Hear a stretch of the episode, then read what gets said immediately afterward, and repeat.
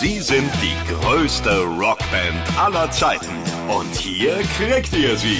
Die spannendsten Stories aus über 60 Jahren Stones. Hier ist It's Only Rock'n'Roll, der Rolling Stones Podcast bei Radio Bob. Jo, da sind wir in Folge 8. Ich bin André Dostal. Ich bin ein riesengroßer Rolling Stones Fan und ihr wisst ja auch schon, um was es geht. In dieser Folge steht ja im Titel.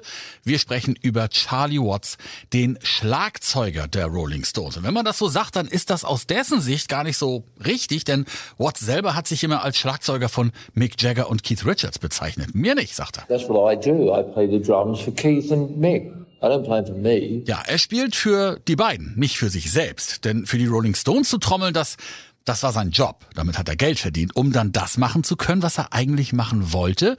Charlie Watts wollte immer ein Jazz-Drummer sein. Jazz. Das war seine Leidenschaft. Aber warum ist er denn jetzt bei einer Rockband gelandet, fragt man sich natürlich. Und dieser Frage gehen wir jetzt mal in dieser Folge auf den Grund. Charles Robert Watts wird am 2. Juni 41 in Bloomsbury in London geboren, eine etwas vornehmere Gegend, und als er zehn ist, verliebt er sich in den Jazz. Er hört Charlie Parker, John Coltrane, Thelonious Monk. Sein bester Freund in der Nachbarschaft, Dave Green, ist auch ein großer Fan vom Jazz und er fängt dann irgendwann an, Bass zu spielen, dieser Dave Green. Zu den Jazzplatten, die Charlie besitzt. Und jetzt kommt's, Charlie Watts kauft sich ein Banjo. Ihr wisst schon, diese Art Gitarre, die über so eine Art Schlagzeugfell gespielt wird.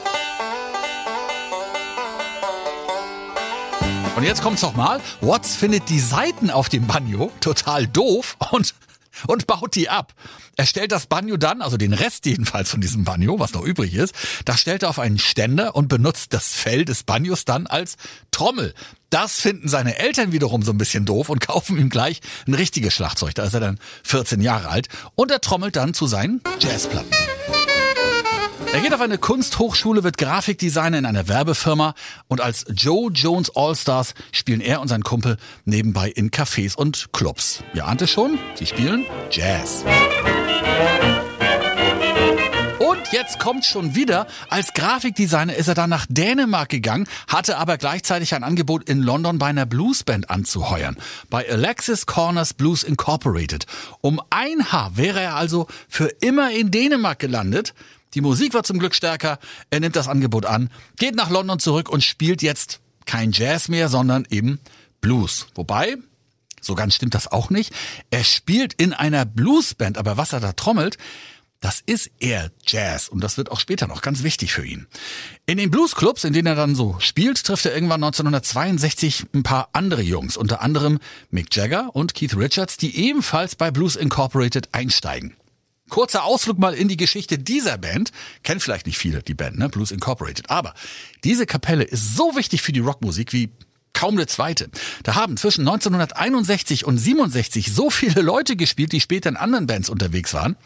Ich nenne nur mal ein paar Namen. Eric Clapton, Ginger Baker und Jack Bruce von Cream. Mike Scott von den Waterboys. Eric Burden von den Animals. Rod Stewart und viele, viele andere.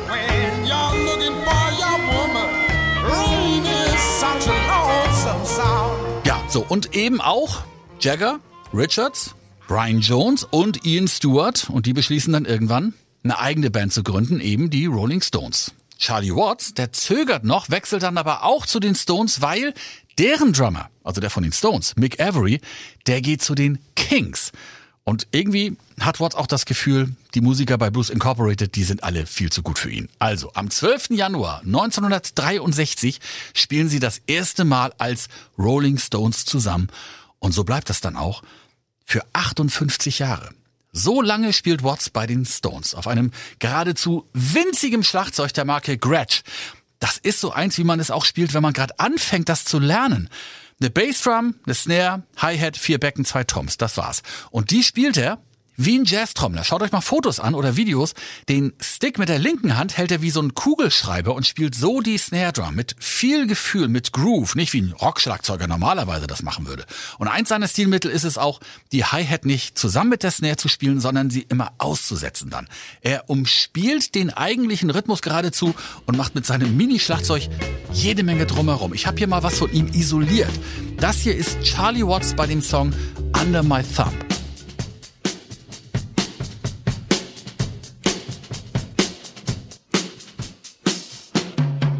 Und vielleicht hört ihr das, da spielt er nicht ganz sauber, das stolpert so ein bisschen, aber genau das ist das Geheimnis. Er ist eben kein Roboter, er ist ein Drummer, der den Song fühlt und ihn vorantreibt, der sich einlässt auf das Spiel der anderen.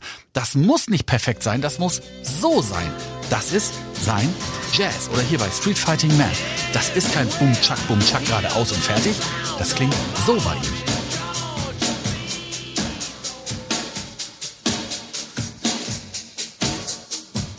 Charlie Watts ist sensibel, immer sehr gut gekleidet, ist sogar dafür mal ausgezeichnet worden. Und seit 1964 ist er mit derselben Frau verheiratet. Eine Tochter, eine Enkelin. Er züchtet Pferde und sammelt Autos, aber er hat keinen Führerschein. Er sitzt aber ab und zu in den Autos, macht die an und tut nur so, als würde er fahren. I can't drive, but they're so bloody hard to drive. They're old, so you have to really. So I sit there, boom, boom. It's uh, what I suppose you call it a rich man's indulgence. And I just love the shape of old cars. Ja, er mag sie einfach leiden, sagte er, der Designstudent. Ne? Er entwirft Plattencover für die Stones, er entwirft Tourplakate und Bühnenkonstruktion. Auf die Frage, was sich mit dem Erfolg für ihn verändert hat, sagt er, er überlegt jetzt nicht mehr so lange, mal fünf Pfund auszugeben. Well, I no longer think, unfortunately, about spending five pounds. That really is the only difference it's made to me. Und Charlie Watts hat nicht mal ein Handy. Die Band kann ihn nicht einfach mal anrufen, um was mit ihm zu besprechen. Sie schreiben sich Briefe und das dauert halt auch ein bisschen länger und das nervt auch dann mal. But he gets very annoyed with me because I, I don't have a mobile. So he can't, he can't instantly get a reply from me. You know, has to go, postman brings it, the girl picks it up at the gate, brings it in. Then I have to ring him and hope he's in, you know, so he gets a bit pissed off nowadays with that. Und Watts hängt einen bitte nicht stören an seine Hotelzimmertüren, auch mal wochenlang. Er mag es nicht, wenn jemand seine Sachen berührt. I hate maids coming in my room in hotels. I live in hotels a lot of my life. But I always put the do not disturb and sometimes I'm in there for two weeks. I never have them in there. I hate them in there. What is it you hate? Touching things I have. Auch auf Tour legt er Papiertücher zwischen seine Socken und zwischen seine Hemden. Alles muss ordentlich und sauber sein. Er sieht sich nicht als Rockstar. Because I'm not really a rockstar. Not really. I've never been interested in doing these or being seen. But, but you know, for 20 years I never did an interview. Nach jeder Tour zieht er sich erstmal total zurück. Bei der Einführung der Stones in die Rock'n'Roll Hall of Fame nimmt er 1989 zum Beispiel auch nicht mal an der Zeremonie teil. Und trotzdem rutscht er in den 80ern ganz tief rein in den finsteren Sumpf aus Rock und Drogen und Alkohol. Er wird heroinabhängig. Eine Tour muss deswegen abgesagt werden. Der Rest der Band hilft ihm, da rauszukommen. Nur die Zigaretten bleiben. Die Folge irgendwann Kehlkopfkrebs 2004. Der wird behandelt und schon 2005 geht's wieder auf Tour. Jetzt wissen wir, dass die Stones viel auf Tour waren. Wir haben eine extra Folge dazu gemacht hier in diesem Podcast, ne, zu den Konzerten und zu den Tourneen. Watts war aber noch mehr auf Tour mit seiner großen Liebe, dem Jazz. Er tourt mit der Charlie Watts Big Band.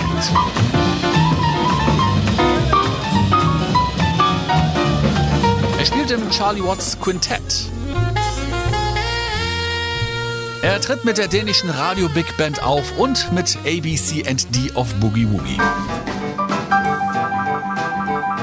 Am 30. August 2019 spielt er mit den Stones im Rahmen der No Filter Tour im Hard Rock Stadium in Miami, Florida. Es ist das letzte Konzert der Tour. Dann kommt Corona und einen Monat bevor es im September 2021 endlich weitergehen soll, stirbt Watts nach einem kurzen Krankenhausaufenthalt. Keith Richards erzählt später, dass der Krebs bei ihm zurück war. Er war der Herzschlag der Stones, ein verlässliches und humorvolles Uhrwerk und ein Freund, sagt Mick Jagger später in der Howard Stern Show. Und, dass sie auch ohne ihn weitermachen sollen. It's, it's ja. a heartbeat, you know. I mean, Charlie was a heartbeat for the band, you know. I miss Charlie because, you know, he had a great sense of humor and, and we, we also were outside of the band, you know, we used to hang out quite a lot and have interesting times. We would have other interests apart from just music. It's, uh, you know, strange being without him. But when he was sick, he said, well, you know, you've got to just carry on and do this tour. You know, you don't, don't stop because of me. So, so we did. Neben Jagger und Richards ist Charlie Watts der einzige der Band, der auf jeder Platte zu hören ist und der jedes Konzert gespielt hat. Und das alles ohne auch nur ein einziges Schlagzeug-Solo zu spielen. Und so ganz scheint er das alles nicht ernst genommen zu haben, denn bei den Stones zu spielen bedeutete für ihn immer fünf Jahre Arbeit, 20 Jahre rumhängen, hat er mal gesagt. What are you doing between making records? Nothing. Work five years and 20 years hanging around. Das war It's Only Rock'n'Roll, der Rolling Stones Podcast bei Radio Bob. Mehr davon jederzeit auf radiobob.de und in der MyBob App für euer Smartphone. Radio Bob Deutschlands Rockradio.